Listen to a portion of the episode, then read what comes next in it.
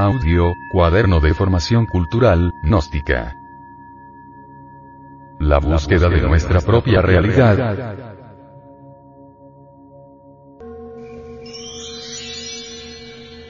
Primera parte. El venerable maestro, Samael Aumeor con respecto a la búsqueda de nuestra propia realidad, nos dice que son los yoes, entidades psicológicas que viven en el fondo de nosotros mismos. Los hay buenos, los hay malos. Los hay útiles, los hay inútiles, pero son subjetivos e inhumanos. Nuestra conciencia está embotellada entre esos yoes.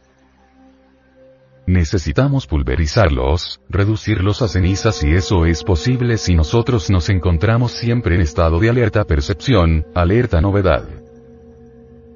Es en el terreno de la vida práctica donde debemos autodescubrirnos, porque en relación con aquellos que nos rodean, los defectos que llevamos escondidos afloran, y si estamos alertas, los vemos.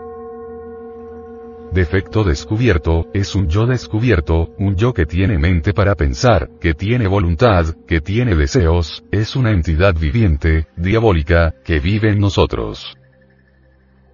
Si nosotros nos proponemos destruirlos, los destruiremos. Lo primero que interesa es descubrir, para luego desintegrar. Observación, es indispensable. Observar nuestros propios defectos psicológicos, y después enjuiciarlos y por último desintegrarlos.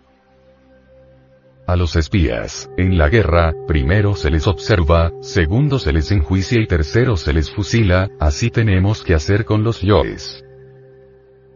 Si un pensamiento de ira nos asalta, es un yo que debemos primero observar, luego enjuiciar y tercero desintegrar. Y no es posible desintegrar ningún defecto psicológico con la mente. La mente, por sí sola, puede rotular a cualquier defecto con cualquier nombre que quiera, pasarlo de un nivel a otro, esconderlo de sí misma y de los demás, pero no aniquilarlo. Se necesita de un poder que sea superior a la mente. Afortunadamente, ese poder existe. Quiero referirme en forma enfática, al poder del Kundalini. Mediante la Divina Madre Kundalini, podemos nosotros pulverizar cualquier defecto. Kundalini es Tonam Sin, Kundalini es Isis, Kundalini es Ramyo. Kundalini es, también, Diana Cazadora, y es también Adonía, y es Insoberta, y es Rea, y es Cibeles, y es María. Una parte de nuestro propio ser, pero derivado.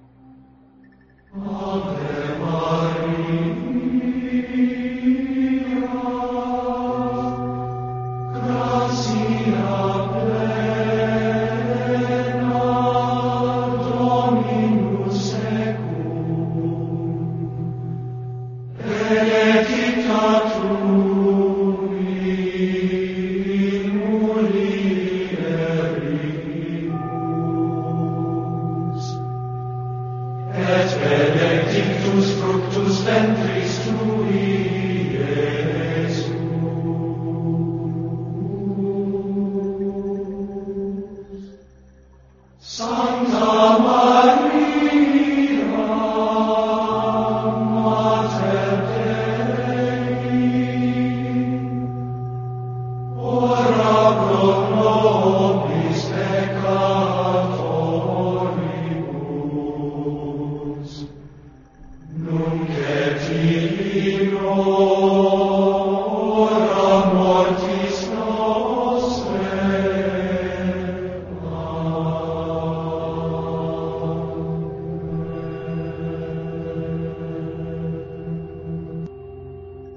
si apelamos a ella, a esa parte de nuestro propio ser, y le suplicamos de corazón que desintegre el yo que nosotros hemos entendido, que hemos comprendido, ella así lo hará. Lo pulverizará, lo desintegrará. Y al fin, con ese procedimiento, podremos ir desintegrando, acabando con todos los yoes que tenemos en nuestro interior psicológico, y un día, la esencia o conciencia se estará libre. Así pues, eliminar esa creación equivocada, es necesario para hacer dentro de nosotros una creación nueva. crear los cuerpos de oro para el Cristo íntimo, levantar el templo del Señor dentro de nosotros mismos, es un templo de oro puro, y ese templo estará formado por los cuerpos existenciales superiores del ser, y esos cuerpos se formarán transmutando la energía creadora. En mis libros, he escrito lo que es esa ciencia.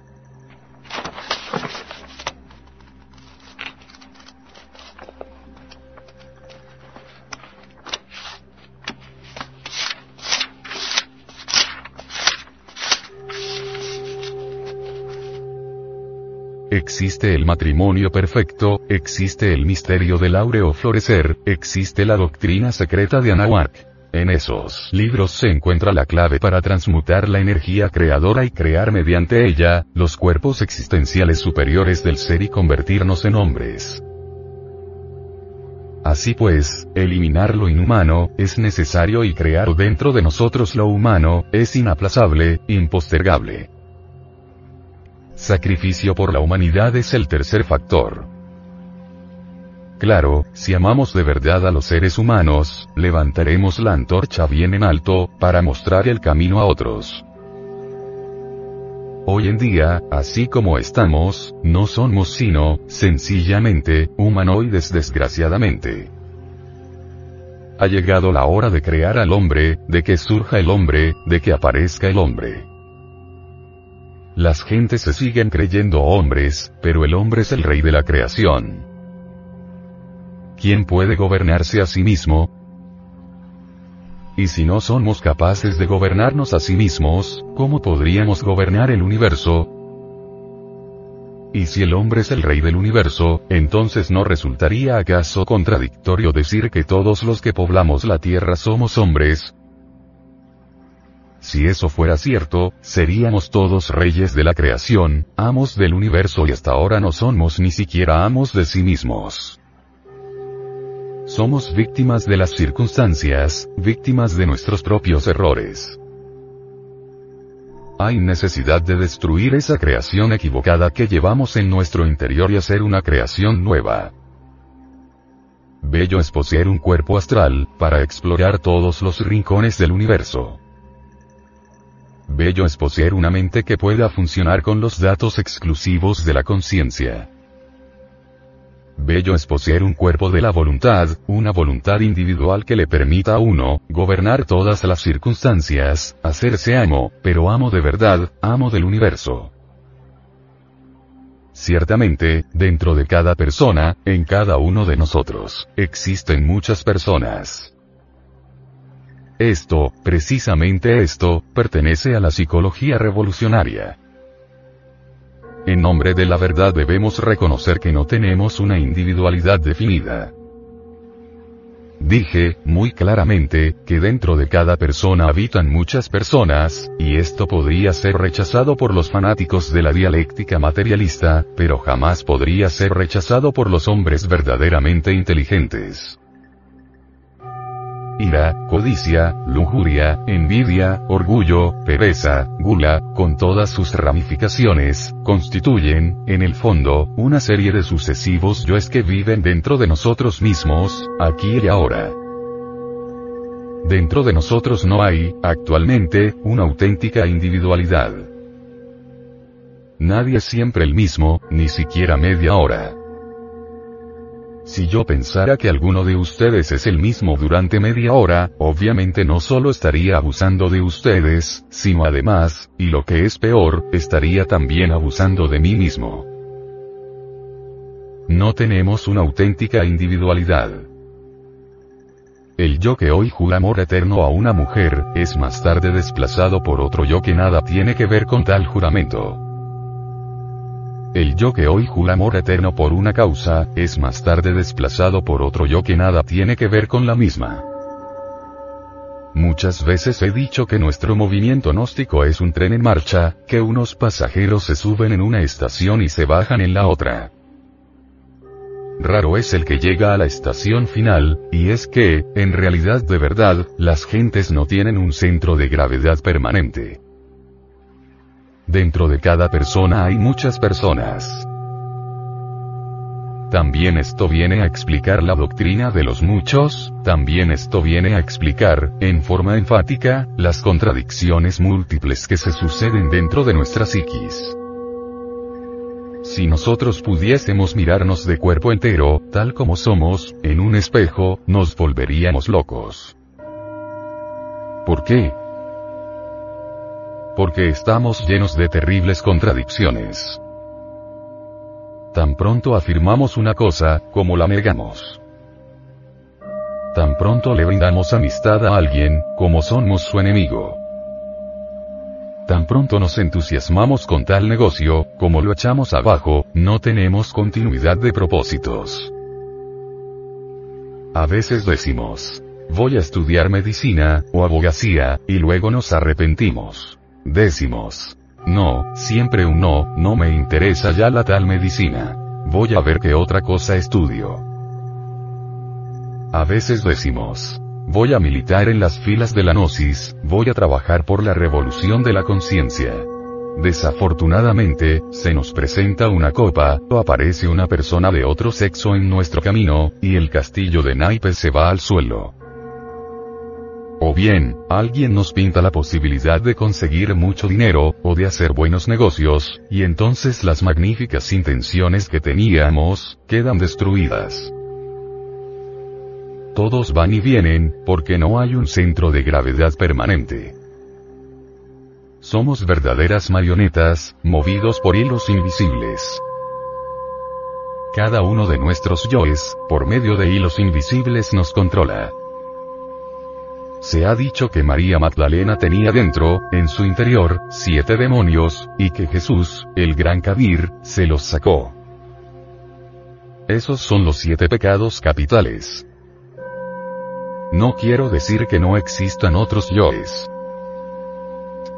La doctrina de los muchos, afirma que no tenemos un yo individual, sino muchos yoes. Existe el yo amo, el yo odio, el yo tengo celos, el yo tengo rencor, el yo tengo resentimiento, el yo tengo lujuria, el yo me voy a vengar, el yo soy comerciante, el yo necesito dinero, etcétera, etcétera, etcétera. Todos esos múltiples yoes pelean dentro de nosotros mismos, combaten por la supremacía. Cada uno de ellos quiere ser el amo, el Señor. Nos parecemos nosotros, de verdad, a una casa llena de muchos criados, donde cada uno de ellos se siente siendo el amo. Ninguno de ellos se siente pequeño, cada cual quiere mandar. Entonces, ¿dónde está nuestra verdadera realidad? ¿Cuál es nuestra auténtica individualidad? La escena de esta noche, ha sido clara, objetiva, para aquellos que verdaderamente están dispuestos a comprender. La conciencia es lo más digno que tenemos en nuestro interior. Desafortunadamente, se encuentra enfrascada, embotellada, embutida entre todos esos yoes que en nuestro interior moran. Ahora se explicarán ustedes por qué las gentes tienen la conciencia dormida, sin embargo, todos creen que están despiertos. Si los aquí presentes se dieran cuenta, en verdad, de que están dormidos, dejarían de ser máquinas, se convertirían en criaturas despiertas. Las pobres gentes están dormidas, y es que tienen la conciencia, desgraciadamente, embutida entre todos esos muchos yoes que llevamos en nuestro interior y que personifican nuestros defectos. Nosotros somos pobres máquinas, controladas por hilos invisibles. Esos yoes nos tienen entre sus garras. Muchas veces, en el cosmos infinito, hay alguna catástrofe puede darse el caso de que un planeta choque con otro, y entonces las fuerzas cósmicas de aquella catástrofe, llegan a la Tierra, tocan a las máquinas humanas, las hieren, y millones de seres humanos se lanzan a la guerra contra millones de seres humanos, y enarbolan banderas y lemas, diciendo, voy a pelear por la libertad, por la democracia, etcétera, etcétera, etcétera. Son millones de máquinas, peleando contra millones de máquinas todas inconscientes, todas dormidas. no se dan cuenta que lo que sucede es que han sido heridas, tocadas por corrientes eléctricas de altísimo voltaje. Las gentes duermen, duermen profundamente, y seguirán durmiendo hasta que se resuelvan a acabar con todos esos yoes que personifican nuestros errores y que llevamos dentro de nosotros mismos, aquí y ahora. Creemos que somos individuos, cuando tan solo somos máquinas. No aceptamos jamás que se nos trate de máquinas, no podemos aceptar que se crea que estamos dormidos. Nos sentimos despiertos, muy despiertos, mas en verdad dormimos. Ahora comprenderán por qué el Cristo, allá en el Calvario, exclamó. Padre mío perdónalos, porque no saben lo que hacen. Si aquellos que lo crucificaron hubieran estado despiertos, pueden ustedes estar absolutamente seguros de que no lo habrían crucificado. ¿Quién, que esté despierto, se atrevería a crucificar al Señor de Gloria? ¿Qué despierto se atrevería a envenenar, por ejemplo, a Gautama, el Buda Sakyamuni? ¿Qué despierto se hubiera atrevido a llevarle veneno a Milarepa, aquel poderoso iniciado del Tíbet oriental? Solo los dormidos son capaces de tales cosas.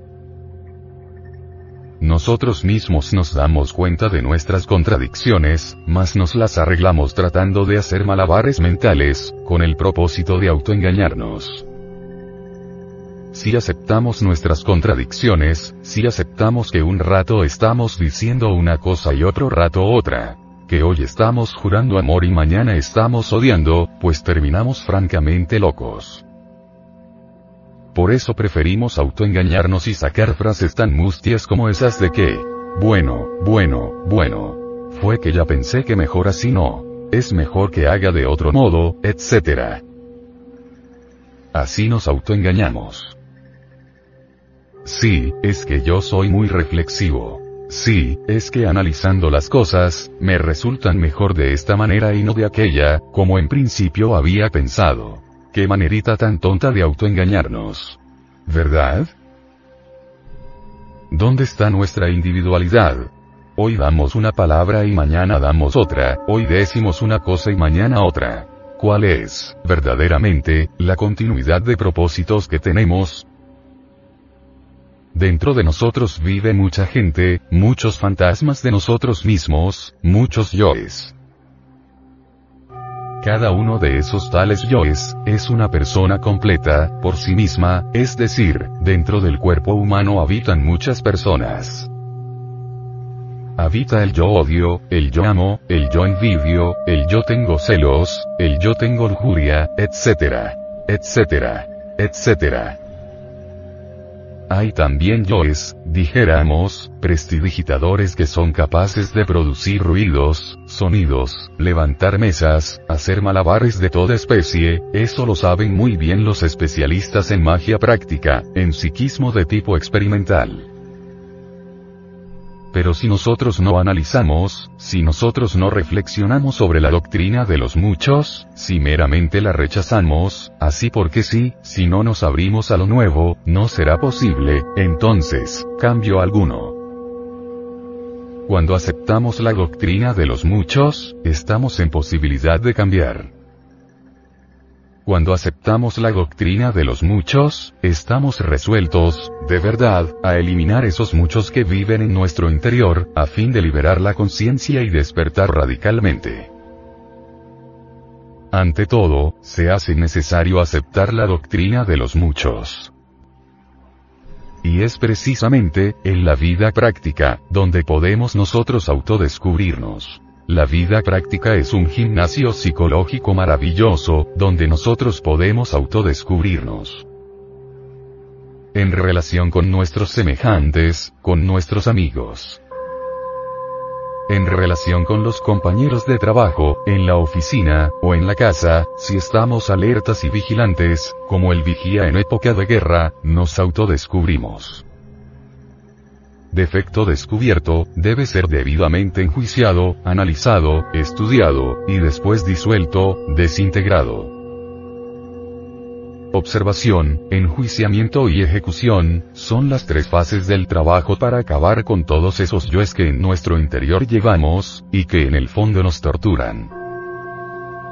Cuando ya hemos descubierto un yo, vale la pena que lo analicemos. Más, para el proceso de la desintegración, necesitamos de una fuerza que sea superior a la mente, de un poder que sea capaz, por sí mismo, de reducir tal o cual defecto a mera polvareda cósmica. Afortunadamente, existe en nosotros ese poder serpentino, ese fuego maravilloso que los viejos alquimistas medievales bautizaron con el nombre misterioso de Estela Maris, la Virgen del Mar, que es también el Azoe de la ciencia de Hermes, la Tonantzin del México azteca, esa derivación de nuestro propio ser íntimo, Dios Madre en nuestro interior, simbolizada siempre con la serpiente sagrada de los grandes misterios.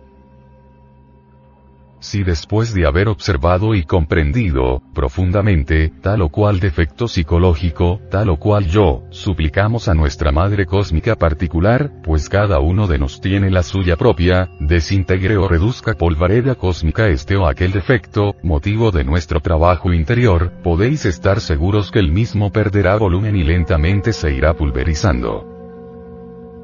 Todo esto implica, naturalmente, sucesivos trabajos de fondo, siempre continuos, pues ningún yo puede ser jamás desintegrado instantáneamente.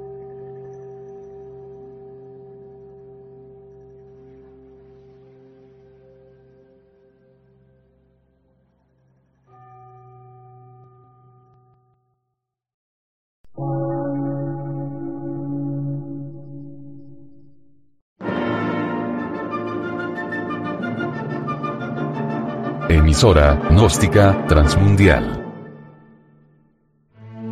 Por una nueva civilización y una nueva cultura, sobre la faz de la Tierra.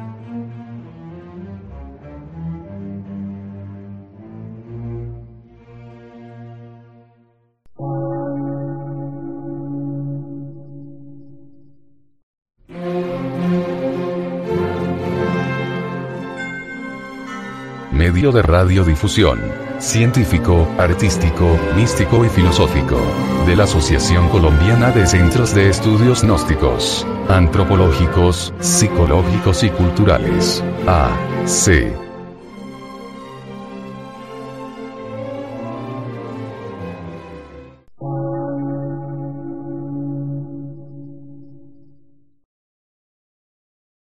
Lectura en movimiento. Difusión sin fronteras.